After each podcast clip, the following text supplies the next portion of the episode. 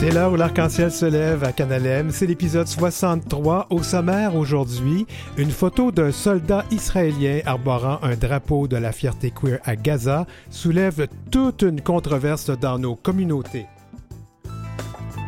Briser les nouveaux plafonds de verre, la jeune Chambre de commerce de Montréal propose des solutions concrètes aux enjeux d'équité, de diversité et d'inclusion au travail. Et à la chronique en toute fluidité, on parle de harcèlement psychologique au travail. L'heure où l'arc-en-ciel se lève du 12 février 2024, on est contre toutes les formes d'harcèlement. Vive la bienveillance!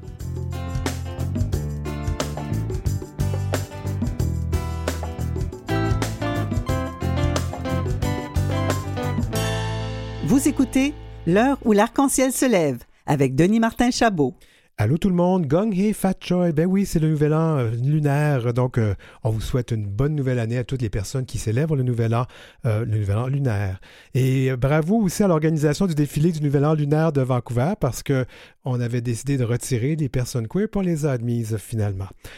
Il y a quatre mois, le 7 octobre, des militants du Hamas ont perpétré des attaques depuis la bande de Gaza. 1110 ressortissants israéliens ont été tués, environ 200 autres sont pris en otage. Des attaquants qui font des vidéos euh, de leurs actions qu'ils diffusent sur Internet.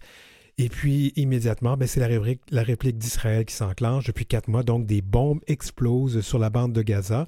Le Hamas estime à 30 000 personnes le nombre de victimes de son côté, en grande partie des civils, dont de nombreux enfants, sans compter les blessés. Des millions de civils doivent suivre, fuir les attaques. Plusieurs États du monde qui, même s'ils reconnaissent le droit d'Israël de se défendre, s'inquiètent et demandent à Israël de ne pas aller trop loin.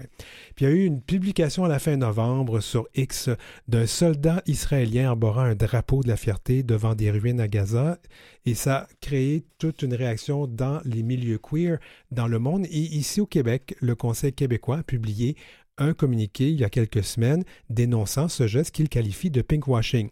Le Conseil québécois a décliné notre invitation car il ne souhaite pas revenir dans les médias sur sa position exprimée dans son communiqué, de presse.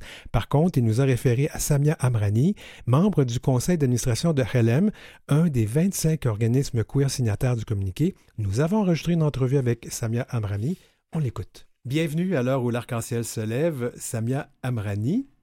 Euh, salam alaikum. Alaikum salam. Merci de m'accueillir. C'est un plaisir. Comme on le fait pour chaque nouvelle personne invitée à cette émission euh, Balado, on leur demande quels pronoms et quels accords on utilise avec toi. Bien sûr. Donc, j'utilise les pronoms elle ou AL et euh, les accords féminins. Excellent. Pour que ce soit clair pour les personnes qui écoutent cette entrevue, tu es membre du conseil d'administration de HELEM. Peux-tu me dire c'est quoi HELEM? Oui, bien sûr. Donc, HELEM, c'est une organisation euh, ici à Montréal qui existe depuis maintenant 20 ans. C'est une organisation pour la communauté arabophone queer à Montréal. Euh, euh, ça a commencé en fait au Liban, puis il y a des Libanais qui sont venus ici et qui, qui l'ont instauré. Et voilà, j'en suis membre depuis trois ans et sur le CA depuis deux ans. On sait que Helen a été quand même très... on, on, a félicité son travail, a reçu des prix notamment pour c'est les défilés de la fierté. Puis on sait que ça a été très difficile pour certaines personnes, mais ça, c'est un autre sujet. Parce que dans leur pays, il y a eu quand même un petit peu de répression suite à ça. Tu es membre aussi de Queers pour la Palestine. C'est quoi la, mission de ce groupement, de ce regroupement-là? Mais en fait, c'est un groupement qui existe euh, depuis euh, le début des années 2000, si c'est pas si c'est pas avant, et euh, ça a ressurgi ici à Montréal depuis les événements du 7 octobre. Puis avec d'autres organismes, notamment le Pink Bloc et Mubadarat, on a reparti le mouvement pour démontrer notre solidarité aux manifestations contre le génocide et pour la Palestine. Et donc, c'est à titre de membre de ces organismes-là et, en ton nom personnel que tu as accepté de nous parler aujourd'hui et non au nom du Conseil québécois LGBT, là je le répète, qui ne souhaite pas revenir dans les médias sur sa position exprimée dans son communiqué de presse dont HLM et 24 autres organismes queer euh, du Québec sont signataires. Alors, pourquoi avoir signé ce communiqué? On l'a signé parce que, en fait, euh, on, l'attendait. On l'attendait euh, impatiemment parce qu'on on se doutait bien qu'il y avait d'autres organismes qui avaient la même position que nous. Et ça a été, je pense, apprécié par beaucoup d'organismes d'avoir cette position claire contre le pinkwashing. Et euh, on, fait littéralement partie du mouvement Queers pour la Palestine et donc notamment contre le pinkwashing. Donc, évidemment qu'on allait euh, le signer. On est, dès qu'on a reçu le, communiqué, euh, c'était même pas une question. Justement, qu'est-ce que le pinkwashing? Parce qu'on en parle depuis le début, là. Oui. Ben écoutez, le pinkwashing, c'est une stratégie euh, qui est utilisée normalement surtout par des entreprises, notamment des banques, je peux penser à des compagnies aériennes aussi, euh, pour mettre de l'avant un petit peu, moi je parlerais de glorification, même pas de célébration des droits LGBT. Puis le washing, c'est quelque chose qu'on voit notamment aussi, on peut parler de greenwashing quand il est question euh, de, de si on parle plus d'environnement, mais... C'est comme se donner bonne conscience. Exactement. On s'enveloppe dans le drapeau de la fierté. C'est exactement ça. On, on veut dissimuler d'autres choses euh, quand on parle de pinkwashing. Je vais donner une image, mais si, si on y va là plus spécifiquement dans le cas d'Israël, euh, c'est que quand on parle de droits LGBT, ou si on parle par exemple de droit à l'avortement ou dans d'autres pays euh, qui sont pas dans, le monde occidental, on va parler de droit de vote, droit des femmes. C'est des droits vraiment touchy. Donc, vraiment sensibles, vraiment délicats. Donc, quand, quand un pays met de l'avant cette glorification des droits LGBT, c'est comme si on, avait en tête la prémisse que tous les autres droits humains étaient nécessairement respectés. Parce que les droits LGBT, c'est comme un, un, autre niveau de droit. Donc, euh, avec le pinkwashing, Israël, ce qui fait littéralement, c'est qu'on on glorifie les droits LGBT pour détourner l'attention des violations qui sont perpétrées, pas seulement depuis le 7 octobre, depuis 1948, depuis 76 ans, par rapport euh, aux Palestiniens. Je vais y aller avec une image, le pink washing. Donc, on va prendre le pink rose, c'est la glorification des droits LGBT. Et le washing, c'est comme si c'était de la peinture. C'est comme si le pink, c'était de la peinture et qu'avec le pink washing, avec euh, les, les, droits LGBT, la glorification des droits LGBT, on peinturait toutes les autres violations. Puis ce que les gens gardent en tête, c'est juste le fait que, oh my God, Israël, c'est le paradis des queers, la, la, la plus belle pride euh, dans le, dans le Moyen-Orient, là, c'est à Tel Aviv. Puis tout ce qu'on gardait en tête, c'était ça. On oubliait tout le reste. Puis c'est ça le pinkwashing. C'est qu'on détourne l'attention. On dissimule toutes les, les, affaires qui vont pas bien, notamment et de manière prioritaire, l'occupation même, l'occupation même du territoire palestinien, le droit à un territoire, le droit à un toit, le droit à la nourriture, le droit de boire, etc. Le droit à la vie. Mais parlons justement de ce qui a fait l'objet particulièrement de ce communiqué euh, et de l'événement qui est considéré comme du pinkwashing ou de la récupération justement des combats et des luttes queer. Sur le compte X, anciennement Twitter, du ministère des Affaires étrangères d'Israël, une publication euh, avec, qui date du 23 novembre avec deux photos. C'est le militaire Yoav Atzmoni qui arbore le drapeau de la fierté, dont une photo devant un char d'assaut à Gaza.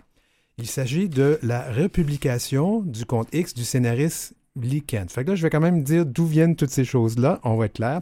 Et ça dit, puis là, je vais prendre la, traduction fournie par X, le tout premier drapeau de la fierté hissé à Gaza. Yoav Atzmoni, membre de la communauté LGBTQ, a voulu envoyer un message d'espoir à la population de Gaza vivant sous la brutalité du Hamas son intention est de hisser le premier drapeau de la fierté à Gaza en guise d'appel à la paix et à la liberté. Ta réaction quand tu entends et que tu vois ça? Il y a des mots que je ne peux pas utiliser parce que je ne veux, pas, veux pas être vulgaire, mais c'est absolument aberrant. C'est aberrant parce que cette photo se trouve sur des ruines à Gaza.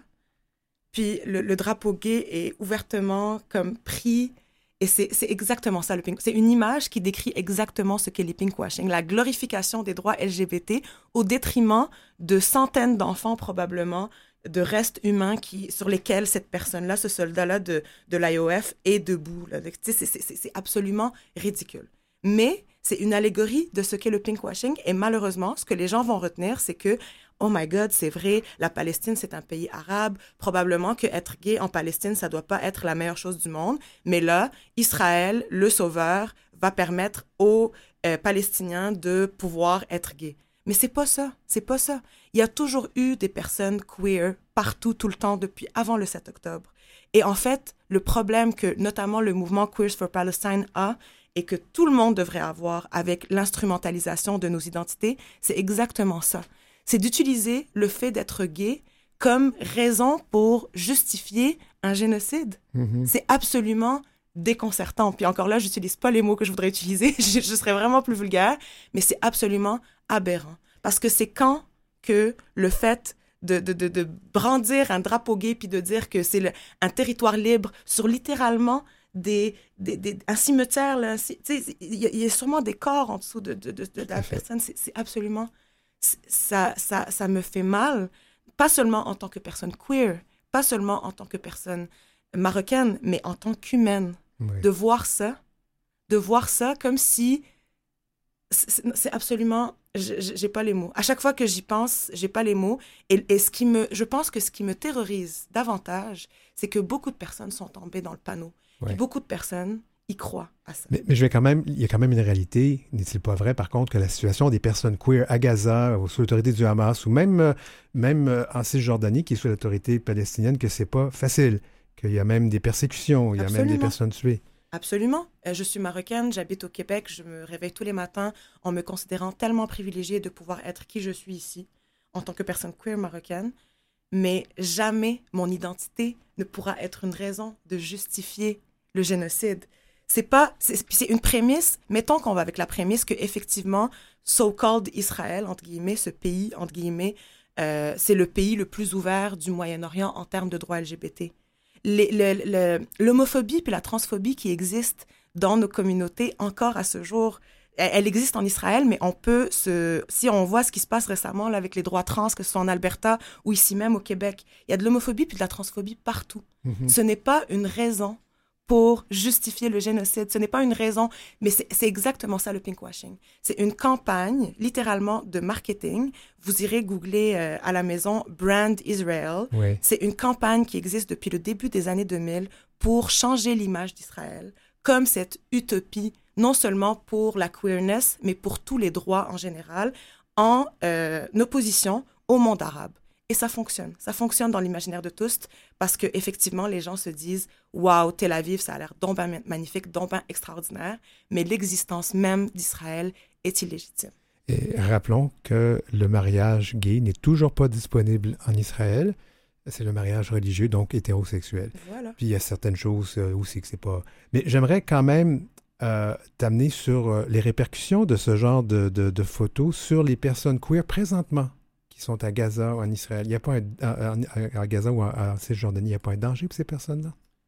ben, il y a un danger pour, pour les personnes queer, mais pour absolument tout le monde. C'est, de, de, de, de, de- ça, ça fomente la haine encore plus. Il y a déjà une grande haine par rapport aux communautés LGBT, mais là, ça fait que s'exacerber. Parce que ça va nourrir davantage cette idée-là que être queer dans les pays arabes, notamment en Palestine, c'est pas, c'est pas légal, c'est pas, c'est pas correct. Puis là, c'est, c'est juste un extrême euh, incroyablement aberrant, encore une fois. Je vais, oui, c'est... Et on est au Canada. Oui. Et on sent que les, les communautés sont quand même un petit peu à couteau tiré. On a vu beaucoup d'incidents d'islamophobie, on a vu des incidents d'antisémitisme euh, dans nos communautés. Il n'y a pas de crainte que ce genre de ce genre d'événements-là se reproduisent ici? Ben, je, vais- je vais te dire quelque chose. euh, moi, avec le mouvement Queers for Palestine, les personnes avec lesquelles je marche le plus, mes amis que je me suis faites, c'est toutes des personnes juives ou presque. Il y en a beaucoup, en tout cas, que c'est des personnes juives. Le problème, c'est pas juif musulman, juif arabe, juif euh, arabe chrétien. Le problème, c'est le sionisme. Et tu peux être sioniste tout en étant pas juif. Oui, en, en fait, il faudrait peut-être dire c'est quoi le sionisme, c'est de vouloir faire euh, d'Israël, en fait, entièrement le territoire euh, considéré d'Israël, Israël, alors que ça inclurait donc les territoires palestiniens. Exactement. Donc, c'est ça le sionisme. Et euh, on n'a pas besoin d'être juif pour être sioniste. Donc, moi, je pense que la, la, la crainte qu'on peut avoir ici, c'est le mouvement sioniste grandissant. Par contre, mes adelphes juifs et juives, j'en ai pas peur. Au contraire, je les aime. Je les remercie pour leur solidarité dans tout ce qui se passe. Ben, merci beaucoup, Samir Amrani. Merci, merci à toi. Vous écoutez L'heure où l'arc-en-ciel se lève avec Denis Martin Chabot. Bon, la publication du communiqué, du, communiqué de, de- du Conseil québécois LGBT ne fait pas l'unanimité. Il y a un autre groupe queer qui s'appelle GAVA, qui représente euh, et qui euh, aide les personnes juives et queer au, au Québec, qui dénonce donc cette position qui a été prise par le Conseil québécois, qui, selon GAVA, ne fait qu'alimenter la haine contre les personnes juives, les personnes juives queer en particulier. Nous avons enregistré une autre entrevue, cette fois avec Carlos Godoy, président de GAVA. Eh bien, Carlos Godoy, shalom. Shalom. Oui. Ah, Carlos, on, on demande à toutes les nouvelles personnes qui sont invitées à notre émission de nous dire quel pronom et quel accord ils préfèrent. Alors, ça serait quoi pour toi? Alors, pour moi, c'est il et lui. Parfait. Qu'est-ce que GAVA? GAVA est depuis 2007 l'organisme qui euh, coalise et représente euh, les personnes LGBTQ de la communauté juive québécoise. D'accord. Mais toi, tu ne t'identifies pas comme une personne juive. Alors pourquoi tu te retrouves à la tête d'un tel organisme? En 2009, euh, j'étais quand même déjà proche de la communauté juive. Et j'avais déjà milité au sein de la communauté LGBTQ. J'avais été administrateur et vice-président de la Chambre de commerce euh, gay du Québec, euh, comme on l'appelait à l'époque. Et ensuite, euh, j'ai été trois ans conseiller politique à l'Assemblée nationale à Québec. Donc, je n'ai pas été un militant pour des causes à ce moment-là. Mais à mon retour à la vie, disons, privée, GAVA, qui était fondé depuis deux ans, euh, avait deux, trois enjeux pour, euh, de, gestion, puis de, futur et d'avenir. Ils se posaient des questions. Et on m'a demandé si je leur donnerais pas un coup de main. Alors, en 2009, je me suis joint à leur conseil d'administration.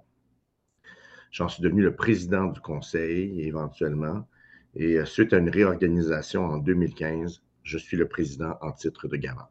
D'accord. On va tomber dans le vif du sujet. Parlons d'abord de ce, de ce communiqué de presse dont il a été question dans l'entrevue précédente.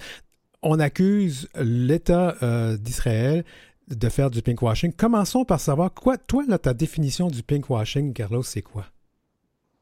Du pinkwashing, c'est tenter de mettre de l'avant euh, des faits et gestes vertueux pour distraire d'autres faits et gestes moins euh, glorieux. Oui. Alors, je vais t'amener donc au vif du sujet. Sur le compte officiel X, anciennement Twitter, du ministère des Affaires étrangères d'Israël, il y a une publication qui date du 23 novembre, qui a été reprise, là, avec deux photos du militaire Yoav Atzmoni, euh, arborant le drapeau de la fierté devant une devant des chars d'assaut, une autre à Gaza. Euh, il s'agit d'une republication, on va le dire, du compte X du scénariste euh, britannique Lee Ken. Et ça dit, je vais, je vais prendre la traduction qui a été fournie par X, le tout premier drapeau de la fierté ici à Gaza à Gaza, pardon, Yoav Adsmoni, euh, membre de, la communauté LGBTQ+, a voulu envoyer un message d'espoir à la population de Gaza vivant sous la brutalité du Hamas. Son intention était de hisser le premier drapeau de la fierté à Gaza en guise d'appui à la paix et la liberté. Alors, est-ce, qu'est-ce que ça, est-ce que ça représente pour toi ça du pinkwashing? Surtout que ça a été repris et vu 16 millions de fois là, sur le compte du ministère des Affaires étrangères d'Israël.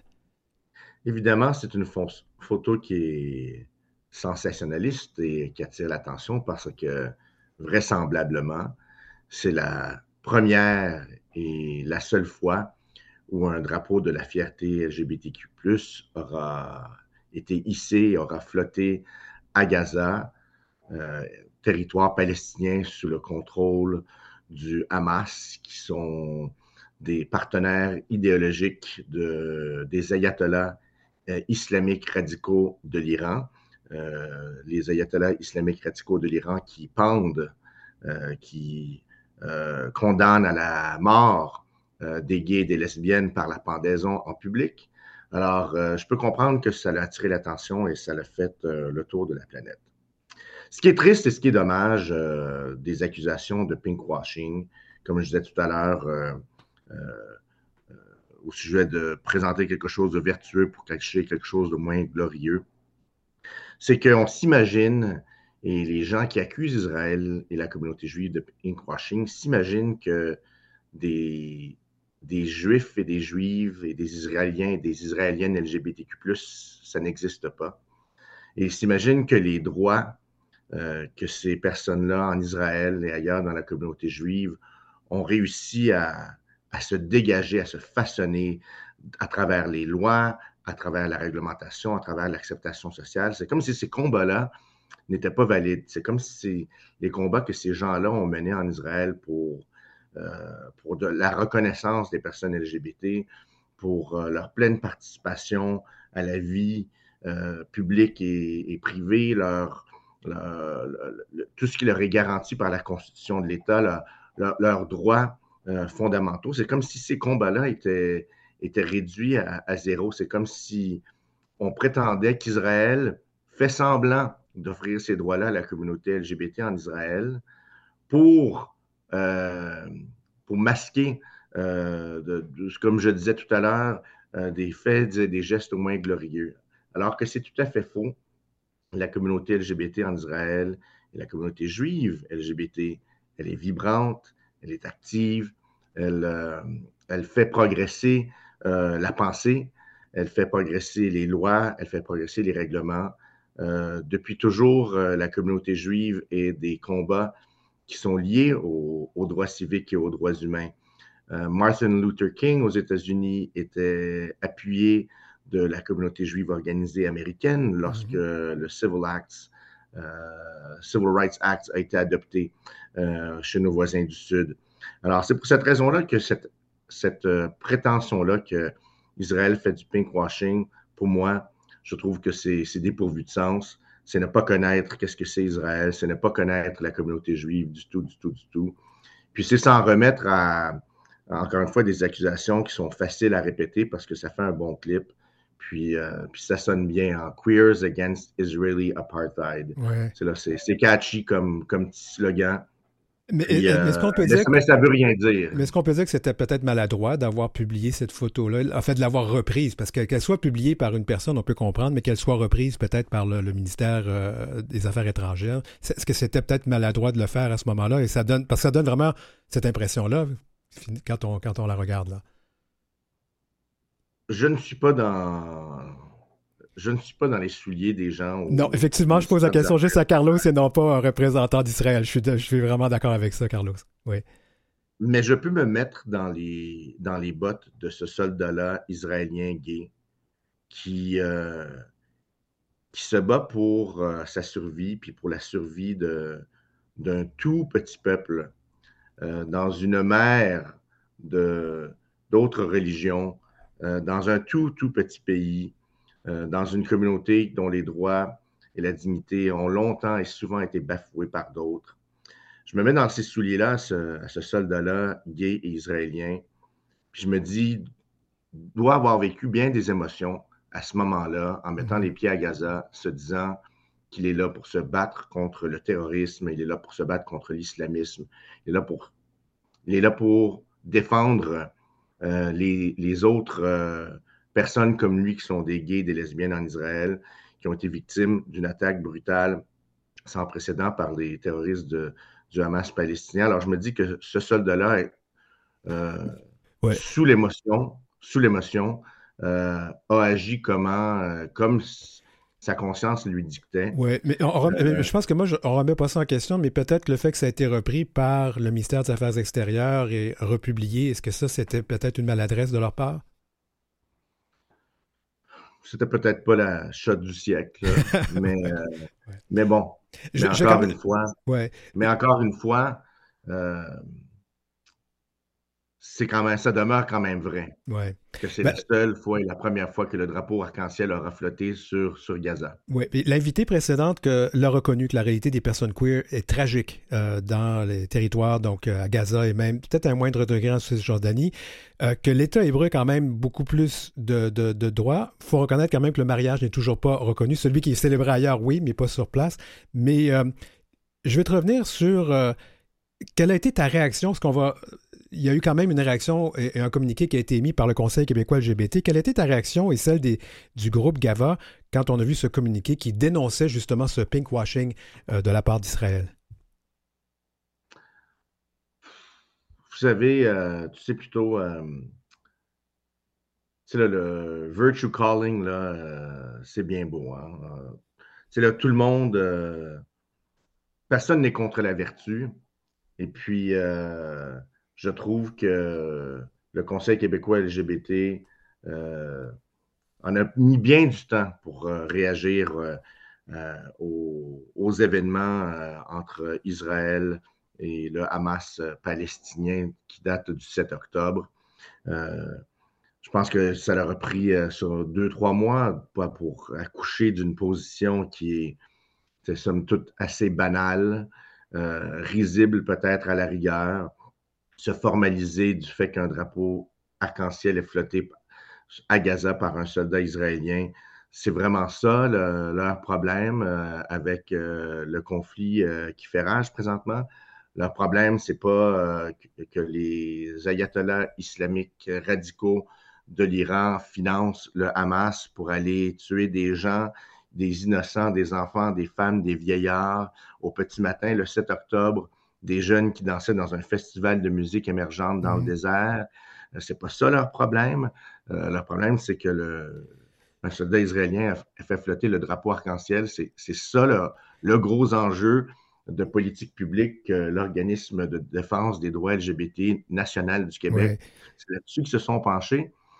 Je sais pas, moi je me pose des questions. Là. Euh, il me semble que l'éléphant a accouché d'une souris. Puis entre-temps, parce qu'il nous reste pas beaucoup de temps. On a manqué une belle occasion de se taire ou de dire quelque chose de signifiant. Puis je veux juste souligner, parce qu'on on il nous reste beaucoup de temps, euh, Carlos, il nous reste quelques secondes, mais j'aimerais quand même souligner que euh, ni vous, vous n'avez eu aucun contact vraiment le formel avec le Conseil québécois là, pour l'élaboration de ce communiqué de presse-là. Le Conseil québécois LGBT, depuis euh, plusieurs mois, refuse de répondre à mes courriels, euh, de donner suite à une entente que leur directeur général et moi avons convenu de se rencontrer, de se parler pour peut-être que nous nous joignions au Conseil québécois comme membres, mais je ne pense pas qu'ils sont intéressés à avoir le seul organisme qui représente les Juifs LGBTQ+, euh, du Québec autour de leur table. Alors, nous en sommes là. Mais Carlos Godoy, merci beaucoup d'avoir été avec nous. Ça fait très plaisir. Au revoir, Denis. Au revoir. J'aimerais quand même remercier les deux parties qui ont accepté de donner des entrevues à cette émission aujourd'hui. C'était pas un sujet facile, c'était pas une situation facile pour ni l'une ni l'autre des deux parties. Alors merci à ces deux personnes qui étaient là pour nous aujourd'hui. Nous, euh, on continue.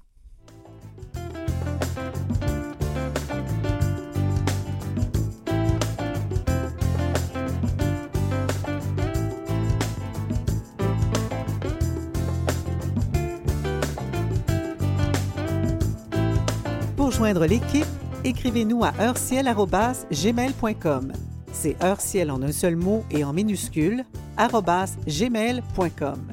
Suivez Denis Martin Chabot sur Facebook ou Instagram à DM Chabot auteur.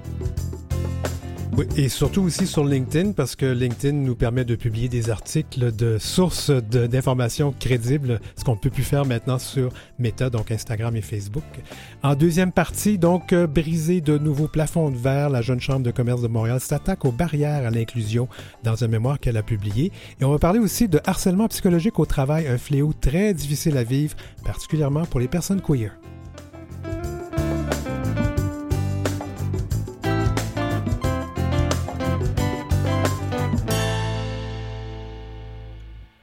Ici, l'heure où l'arc-en-ciel se lève, avec Denis Martin Chabot. Eh bien, on est de retour donc à notre, à notre émission et balado. Dans cette deuxième partie, on va parler de harcèlement psychologique au travail, euh, mais euh, on va d'abord euh, parler de quelque chose qui est peut-être qui, qui devrait nous aider à éviter le harcèlement psychologique au travail. la Jeune Chambre de commerce de Montréal s'attaque aux barrières à l'inclusion dans, dans un mémoire qu'elle a qu'elle a déposé euh, il y a quelques une couple de semaines, briser de nouveaux plafonds de verre. Pour parler de ce mémoire, on reçoit Nathan Tréton, qui est stratège numérique et performance chez la Jeune Chambre de commerce de Montréal, je ne me suis pas trompé. C'est parfait. Approche-toi du micro, Nathan. Encore un peu. Oui, tu peux même bouger le micro un petit peu pour ah, le mettre plus à côté de toi ou devant toi, pardon, pas à côté. Alors, bienvenue à l'émission. Et euh, j'aimerais savoir, avec, on utilise, parce qu'à chaque fois qu'on a une nouvelle personne invitée, on demande quel pronom et quel accord tu utilises. Ah, c'est, vous pouvez utiliser il. Il. Commençons par les constats. J'ai été quand même surpris uh-huh. de voir ce que j'ai lu là. On découvre des chiffres désolants. Qu'est-ce que tu peux nous dire sur euh, Comment se sentent les personnes queer au travail? Alors, rapidement, pour revenir sur le travail qui a été, qui a été fait par la Jeune Chambre de commerce de Montréal, nous, on est un, organisme créé euh, depuis 92 ans. On œuvre en fait pour représenter euh, et faire euh, et, contribuer au développement économique de la ville de Montréal et surtout de la relève d'affaires. Donc, on a toujours défendu des enjeux d'inclusion, de, diversité et d'accessibilité. donc, c'était important pour nous de livrer ce, ce mémoire, de briser les nouveaux plafonds de verre. Pour les chiffres, euh, ce que je voudrais souligner, c'est que pour la plupart, ce sont des chiffres de 2020 qui sont mhm. euh, tirés d'un rapport euh, fait par la Fondation Émergence.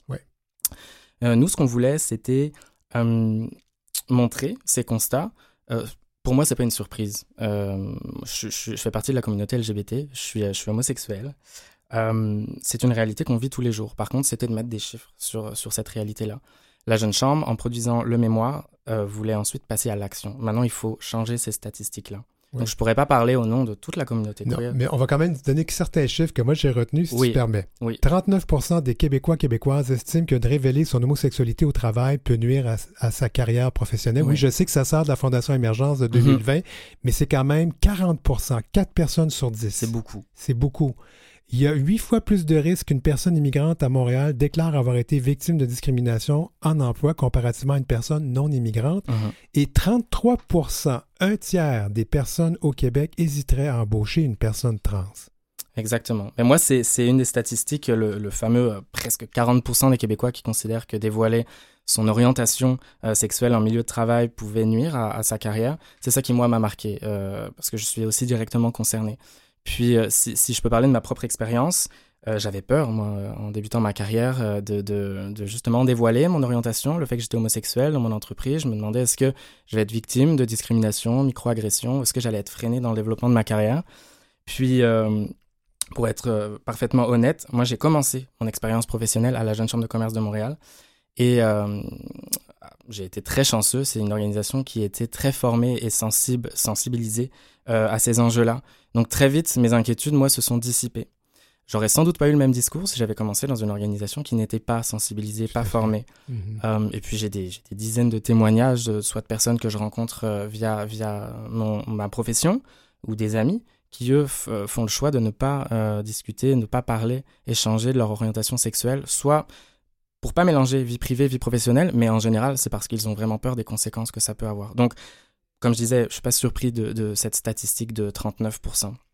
Alors, moi, ce que j'aimerais euh, voir avec, avec toi, c'est qu'on apprend que malgré toute cette richesse de la diversité montréalaise, il y a de nombreuses barrières qui persistent pour de, certains membres de la relève, euh, pour qui les, les opportunités d'accès et de progression sur le marché du travail, c'est compliqué. Comment on fait tomber ces barrières-là? Ben, D'abord, nous, en, produisant ce mémoire-là, on voulait pas, on n'a pas réinventé la roue. Il y a déjà un très bon travail qui est fait euh, en, en, termes de DI euh, au Québec. Équité, diversité, inclusion. Oui, c'est ça, c'est important de le rappeler.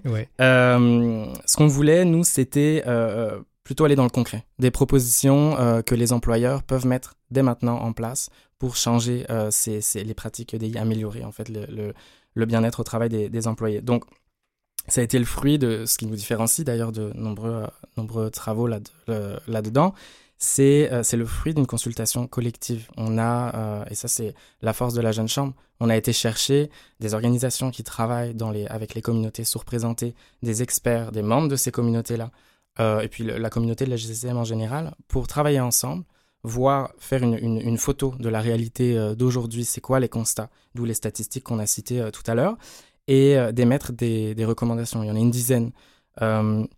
Donc, comme je disais, euh, on, est passé par des ateliers de design thinking, des sondages. Euh, il y a eu un très gros travail hein, de la communauté, euh, au sein de la communauté d'affaires à Montréal pour arriver à ce, à ce mémoire-là. Donc, on s'est basé sur trois axes le recrutement, l'intégration à l'emploi et la progression de carrière. Alors, allons-y justement sur ces trois axes-là. Au niveau donc du recrutement, qu'est-ce qu'on propose de faire pour éviter justement d'avoir, d'avoir des barrières qui sont parfois pas vraiment des barrières qui sont c'est pas on veut pas le faire c'est comme c'est comme sous-entendu hein? exactement. Mais je pense que déjà il y a un travail de prise de conscience de l'employeur. C'est de se mhm. poser la question euh, est-ce qu'on est, est bon là-dedans? Est-ce qu'on s'est posé les bonnes questions? Est-ce que qu'est-ce qu'on peut mettre en place déjà là pour être euh, plus plus inclusif et accessible? Nous, c'est ce qu'on a fait à la Jeune Chambre d'ailleurs il y a quelques années. C'est on prenait beaucoup ces valeurs-là, puis euh, on, on s'est posé la question mais est-ce qu'on est vraiment inclusif? Euh, si diversifié. Puis là, on a, on a changé nos, nos, nos, notre modèle d'affaires d'ailleurs pour le rendre plus accessible. Maintenant, c'est gratuit d'accéder à nos services. On est devenu euh, partenaire de nombreux organismes qui, euh, qui œuvrent au sein des, des, pour les communautés sous-représentées. Et donc, pour le recrutement, il y a des choses qui sont relativement faciles à, metge en place. Déjà, c'est d'allouer un budget spécifique euh, à l'EDI. Dans les entreprises, il y a des budgets pour tout, communication, euh, et j'en passe. Euh, on peut en mettre aussi pour le DI et pour le recrutement. C'est aussi de mettre des lunettes, euh, si je peux dire, lors du, processus de recrutement. C'est le changer, ce processus, euh, en mettant par exemple des critères d'évaluation neutres ou euh, en, en, ayant conscience de nos biais. qui s'appelle les biais cognitifs. Les biais cognitifs, exactement. Et juste pour que ça soit clair, qui fait en sorte que on va plus être attiré des- par des personnes Ça qui nous ressemblent. Qui, oui. oui, c'est ça. Exactement. Donc, c'est d'en être conscient Mhm. euh, et essayer de les, les, bah, de les gommer en ayant des critères justement qui sont, qui sont euh, plus neutres. Mhm. Et puis, tout bêtement, c'est aussi d'avoir un comité d'embauche qui est diversifié à la base. Tout à fait. Mm. Tout à fait. Puis ça, c'est au niveau de l'embauche, puis on pourrait l'élaborer, mais ça nous donne déjà une idée. Puis au niveau de l'intégration au travail, qu'est-ce qu'on proposerait à ce moment-là? Ben là, puis là, je peux parler de mon expérience personnelle, mais la première recommandation qu'on a, c'est de sensibiliser et former tout le personnel, euh, que ce soit aux enjeux que toutes les communautés euh, sous-représentées ren- rencontrent, mais aussi des microagressions qui, qui, euh, qu'on peut vivre. Notre, notre réalité, je pense que euh, en sensibilisant tout le personnel, c'est, c'est créer euh, des, des futurs alliés pour, pour les futurs employés au sein des organisations. Donc c'est super important. Puis ça crée aussi un espace de, une espèce de safe space, si, Ouais. je, peux, si je peux dire, où euh, on va pouvoir discuter, échanger, se sentir à l'aise. Puis d'ailleurs, moi, c'est ça qui s'est passé à la jeune chambre, c'est que j'ai senti qu'il y avait cette, cet espace-là de, de, où je pouvais être moi-même, en fait, tout bêtement, et donc euh, euh, exprimer euh, mon orientation sexuelle, mais bien d'autres, en fait, être moi-même au travail, c'est super important. On peut mettre aussi, ça c'est, je le rappellerai plusieurs fois, je pense, mais c'est d'évaluer tout ça, de mettre des indicateurs de mesure de l'intégration. Puis là, on peut mettre justement un indicateur sur le, taux de roulement des personnes issues de communautés surreprésentées dans notre entreprise et se dire, ben, si ce taux de roulement est trop élevé, il y a sans doute un problème. Et là, il faut qu'on fasse que- quelque chose pour y remédier. Puis euh, essayer d'analyser, par exemple, le bien-être au travail aussi de ses employés. Puis là, c'est communautés surreprésentées ou pas. Je pense que le bien-être est, bon pour tous. Euh, et enfin, une des recommandations, ce serait de, mettre en place des politiques. Alors, il y a des politiques plus, conséquentes, politique EDI par exemple, mais il y a des politiques qui sont faciles à mettre en place, comme une politique d'écriture inclusive. Nous, à la Jeune Chambre, on l'a fait il y, a, il y a presque deux ans. On a été formé à l'interne, la politique a été mise en place. C'est des choses qui sont faciles à mettre, euh, à mettre en place et qui sont concrètes. Et qui fait en sorte que les personnes qui ont besoin de, ce, de, de, de ces- ces- cette façon d'écrire ben, se sentent inclus, Ouais. se sentent bien. Inclus, j'aime pas ça, se sentent bienvenus et, et appréciés Oui, dans l'organisation. Mm. Et puis il y a aussi toujours cette histoire, on parle de plafond de verre. C'est sûr qu'à l'embauche, on peut avoir des gens de toutes sortes de diversité, mais il faut aussi qu'elles montent à l'interne dans l'organisme. Et ça la représentativité aussi Oui. là qui est, qui est super importante. Puis il en manque, euh, c'est un des, des constats qu'on qu'on fait, c'est c'est pas nouveau, mais euh, le manque de représentativité au sein des, des, des organisations, c'est un vrai problème. Parce que moi j'ai envie d'aller travailler dans une organisation où il n'y a aucun modèle, aucun leader euh, qui me ressemble, auquel je peux, je peux m'identifier, je pense pas. Euh, donc quand je parlais de prise de conscience des employeurs, c'est aussi de se dire est-ce que euh, mes, gestionnaires reflètent ce que euh, cette diversité que je, veux, euh, que je veux mettre en place au sein de mon organisation? C'est des questions qu'on se pose dès le recrutement. Donc, et d'ailleurs, c'est- en termes de progression de carrière, là, c'est nous, à la Jeune Chambre, on pense remédier à cette, ce problème de représentativité par le maillage. Tout ce qui est mentorat, coaching entre les pairs. Euh, on a la chance, nous, d'avoir un réseau très riche de, de leaders qui sont, qui sont militants, qui sont, euh, comment je pourrais appeler ça, bien placés aussi dans le milieu des affaires et qui peuvent faire changer les choses. Euh, nous, pour nous, c'est la solution. C'est de se consulter ensemble, d'échanger et d'en apprendre davantage sur les uns les autres pour ensuite pouvoir créer ce- ce- cet environnement-là plus... Et de faire tout ça, ça donne des résultats?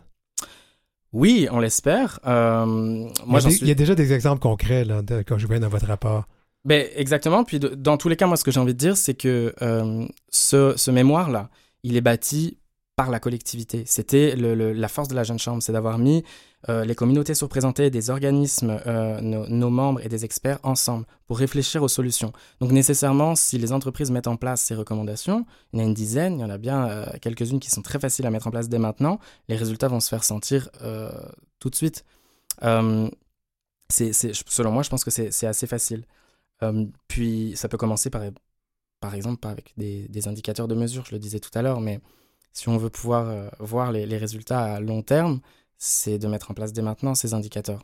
Puis on dit que les, entreprises qui sont diversifiées ont des meilleurs résultats financiers. C'est toujours, c'est toujours vrai, ça? Oh, c'est certain, et surtout aussi, c'est la, la, la créativité, c'est prouvé.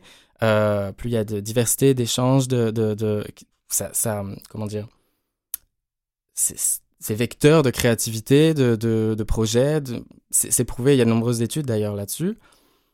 Euh, donc oui. mm. Et à qui s'adresse ce, mé- ce mémoire? à tous les employeurs qui, à tous les employeurs, c'est la cible, euh, euh, je dirais première de, de ce mémoire-là. Nous, ce qu'on veut, c'est que euh, les employeurs passent à l'action. On parlait tout à l'heure des individus qui, qui, devaient prendre conscience, etc., de leur, de leur barrière inconsciente, mais c'est surtout l'employeur qui doit mettre en place des recommandations, soit les nôtres, soit bien d'autres, pour, comment dire, pour euh, ben, faire changer les statistiques dont, on a parlé plus tôt, mais euh, de manière concrète, et favoriser justement l'inclusion et, faire ce fameux virage inclusif. Hum, si je peux rajouter, la, la jeune chambre, euh, en faisant ce, mémoire-là, lance un message fort, c'est de, d'oser briser les nouveaux plafonds de verre, comme on, le disait, pour créer en fait un milieu des affaires qui, qui est à l'image de la relève d'affaires montréalaise, qui est diversifié. C'est la troisième entrevue que nous avons à cette, cette émission où on parle de, de, l'équité. Euh, d'ailleurs, il y a la loi fédérale qui, va qui doit changer pour justement inclure les personnes queer, les personnes de couleur. On a fait deux entrevues là-dessus, la troisième. Est-ce que tu sens qu'il y a une ouverture pour, changer les choses dans, notre, dans le monde des affaires? Nécessairement. Je pense qu'il y a une prise de conscience euh, aussi depuis plusieurs années. Je pense que le terme EDI, équité, diversité, inclusion, est maintenant dans le vocabulaire de, je l'espère, la plupart des employeurs, euh, aux ressources humaines notamment. Maintenant, c'est bon, on connaît le concept, on connaît les enjeux, ou on essaye de mieux les connaître des communautés surprésentées. C'est maintenant comment on fait, comment on passe à l'action. Et d'ailleurs, c'est la raison principale de ce mémoire, c'est d'être plus concret et de faire changer ces chiffres.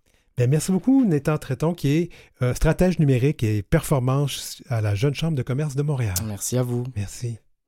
Vous écoutez L'heure où l'arc-en-ciel se lève avec Denis Martin Chabot.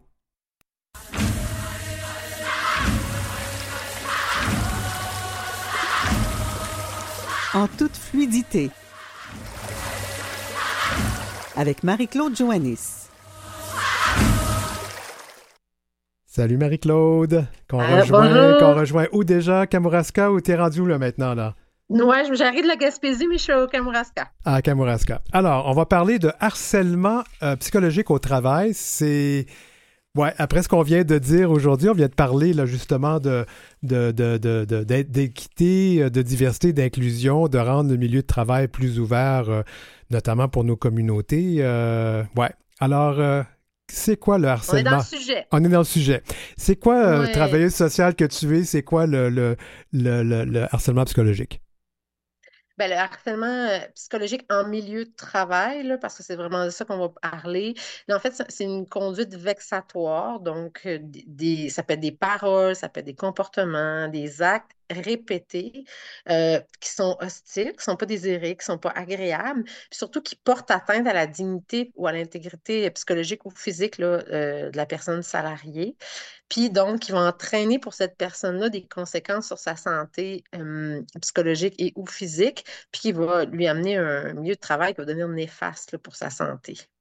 Donc, on parle vraiment là de, de quelque chose de grave. Et d'ailleurs, c'est il y a des lois maintenant là-dessus. Les employeurs doivent faire quelque chose pour éviter ouais, c'est ça. Ben, c'est depuis 2004, en fait, hein, que les entreprises ont l'obligation d'avoir une politique, d'abord pour le harcèlement psychologique. Donc, toutes les entreprises du Québec, les OBNL, tout ça, doivent avoir une politique pour contrer le harcèlement. Puis les employeurs sont dans l'obligation de fournir un milieu de travail sain à leurs employés. Donc, hein, donc ça, relève de leurs obligations. Donc, c'est pour ça que c'est géré par les normes du travail, la CNESST, la Commission des normes euh, du travail. Donc, c'est eux vraiment qui vont gérer les plaintes. Euh, quand il n'y a pas de syndicat, quand il y a un syndicat en milieu de travail, ça va passer par le syndicat, euh, la gestion des, plaintes pour harcèlement psychologique. Mais quand les gens ne sont pas salariés, ça va être directement la CNESST. Et là, encore une fois, c'est obligatoire. Les entreprises, les organisations doivent avoir des politiques hein, sur le harcèlement. Puis ça inclut aussi l'autre sorte de harcèlement qui est le harcèlement sexuel, mais bon, on parle de harcèlement psychologique. Euh, oui, ben, ça en fait partie, là, le mmh. harcèlement sexuel. Ça, c'est depuis plus longtemps, hein, curieusement. Le harcèlement sexuel, c'est depuis 1982. C'est dans la Charte québécoise des droits et libertés de la personne. Donc, ça va être inclus. C'est à peu près, là, dans le harcèlement psychologique, c'est à peu près 7 là, le harcèlement sexuel. Mmh, mmh. Alors, les, quand les gens déposent des plaintes, euh, c'est quoi, euh, de parler un peu de la nature des plaintes qu'on dépose habituellement? Ben, tu sais, c'est vaste. hein. Ce qu'il faut dire, là, Denis Martin, c'est que c'est très insidieux, le harcèlement psychologique. Souvent, pour les gens, c'est abstrait, c'est difficile de mettre des mots, ils se sentent pas bien, c'est des regards, c'est c'est souvent une accumulation, c'est souvent quelque chose qui va s'installer dans le temps. OK? Donc, ben, au début, il peut y avoir des conflits, puis à un moment donné, on sent qu'il y a une prise de pouvoir. OK? Fait qu'il va y avoir des propos, euh, euh, ça va être des, fois, la personne va se sentir exclue, n'aura pas toutes les informations auxquelles elle aurait droit ou- ou dont elle aurait besoin pour accomplir ses tâches. On va se mettre à lui donner euh, des tâches moins intéressantes, à lui enlever des choses qu'elle aimait. On va le mettre en échec devant les autres. On peut tout d'un coup aussi, ah, avant ça, ça faisait bien, là, tout d'un coup son travail, ses évaluations sont moins bonnes, on, peut la mettre en échec devant les autres, ses conditions de travail peuvent changer.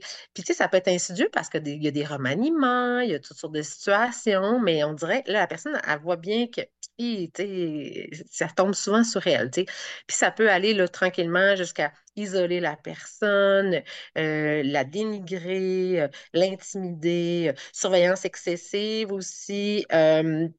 Vraiment un droit de gérance qui va être, qui va être abusif, qui va être exagéré. Donc, euh, une personne aussi que ses compétences ne sont pas retenues, atteinte à sa réputation. Donc, quand le fameux mémérage en milieu de travail, donc entre collègues, ça, arrive, ça peut arriver, mais quand ça prend des proportions où vraiment là, la personne, on met à dos les autres collègues, on la discrimine, on, l'isole, on ne l'invite pas au, dîner d'équipe, euh, tu comprends? C'est comme une accumulation de choses comme ça, souvent, qui va, euh, qui va, qui, va faire en sorte que la personne ne sera plus bien, puis elle va le sentir, mais souvent, c'est ça, c'est insidieux, ça se fait un peu par en dessous. Il y a des petites choses, tu sais, c'est au quotidien.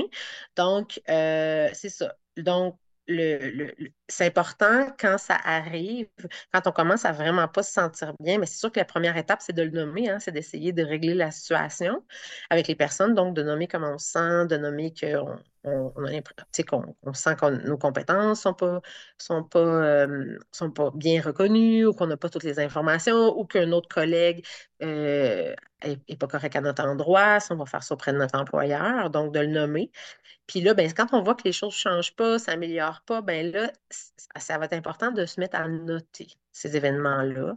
Parce que comme c'est des choses qui, pris isolément, peuvent sembler plus ou moins graves, puis que souvent, ça va être dans l'accumulation, puis dans la répétition que ça va devenir là, quelque chose qui va devenir un peu, pas un peu, qui va devenir infernal, qui va atteindre la santé des gens, mais ce qu'on recommande, c'est de le noter. Donc, de le noter, de prendre un cahier, de noter la date, le jour. Vous pouvez le noter dans votre agenda aussi. Des fois, c'est juste plus simple de le noter dans la journée de l'agenda.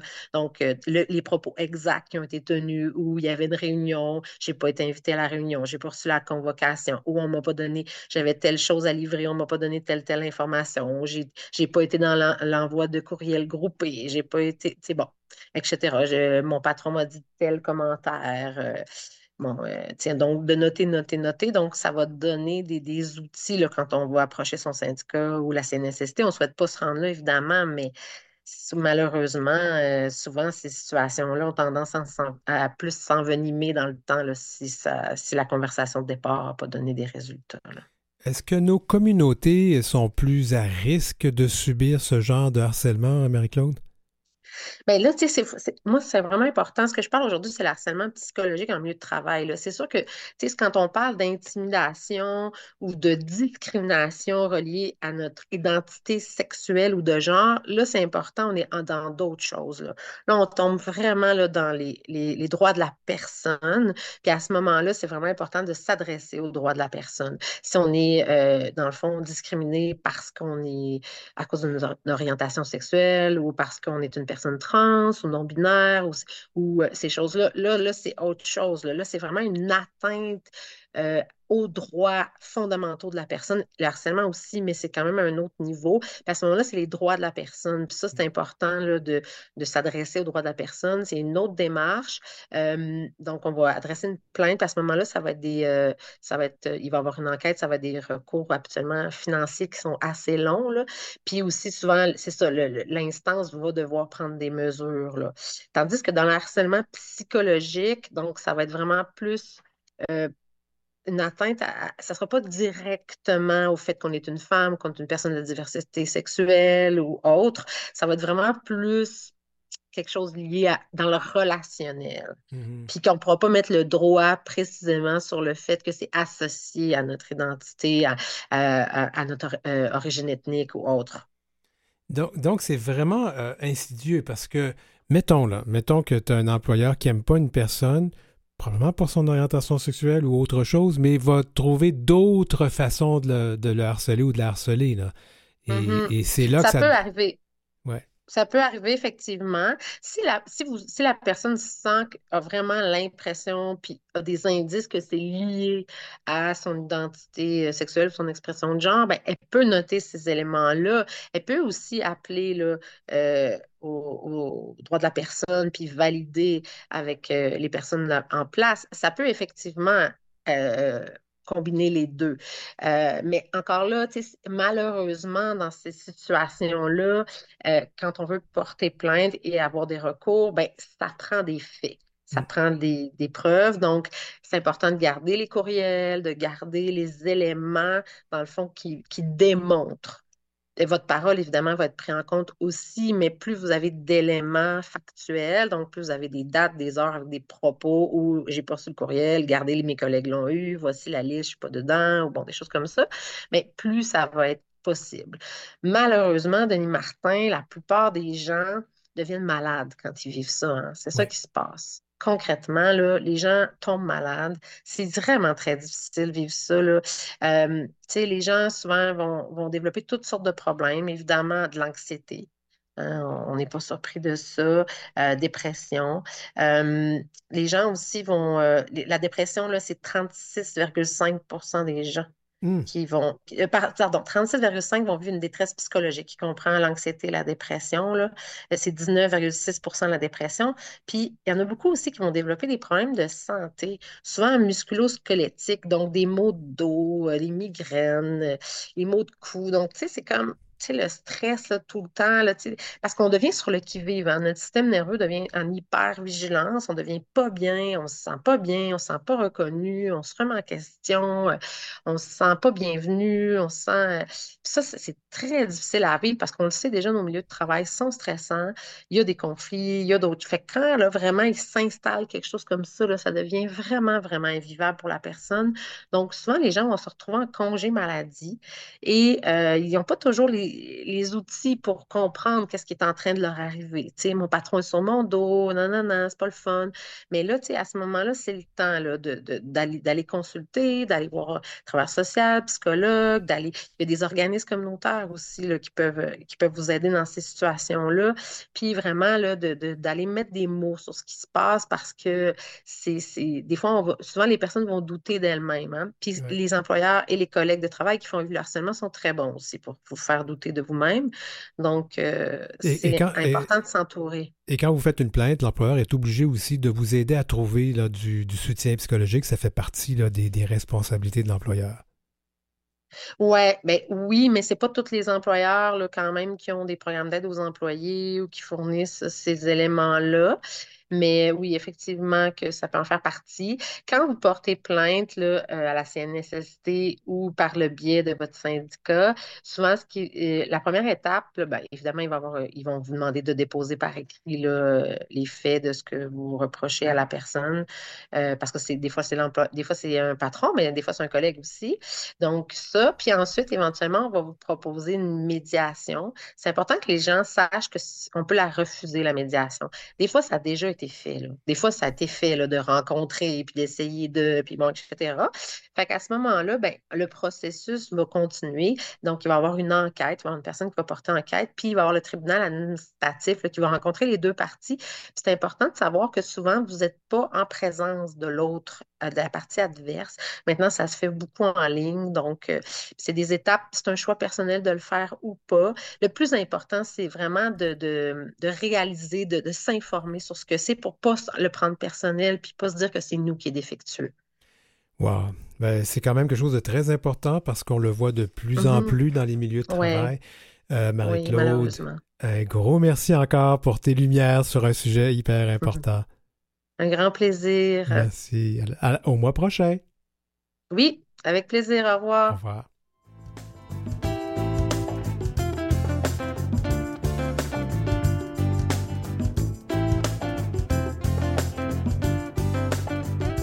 Pour joindre l'équipe, écrivez-nous à heurciel.gmail.com. C'est heurciel en un seul mot et en minuscule, gmail.com. Suivez Denis Martin Chabot sur Facebook ou Instagram à dmchabot auteur. Oui, on va faire changer cet enregistrement pour ajouter LinkedIn parce que ben, LinkedIn nous permet de rejoindre plein de monde, puis on peut partager des informations de médias crédibles, ce qu'on ne peut pas faire sur les plateformes de Meta, donc Instagram et Facebook. Alors, merci beaucoup à toute l'équipe pour cet épisode 63 de l'heure où l'arc-en-ciel se lève en ce 12 février 2024.